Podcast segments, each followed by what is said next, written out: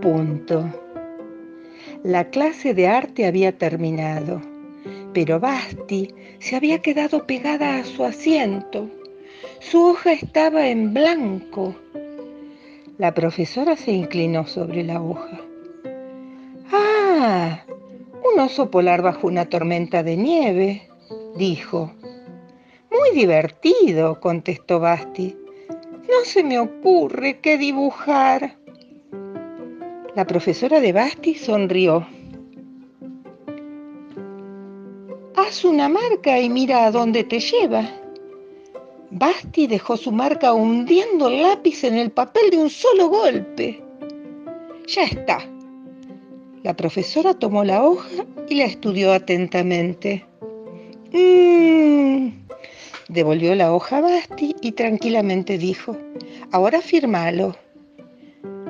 Basti pensó por un momento, bueno, quizás no sepa dibujar, pero sí sé escribir mi nombre.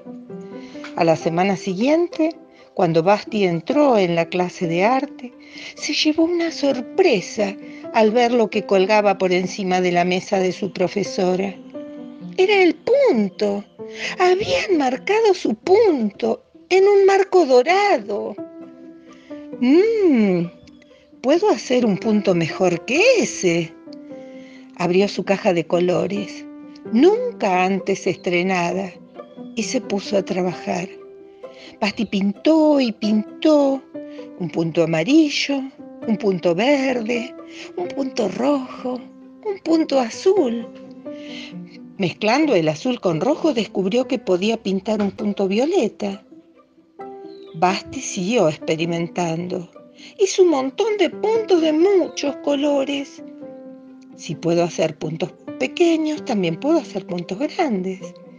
Basti esparció los colores con un pincel más grande, en un papel más grande, y pintó puntos más grandes.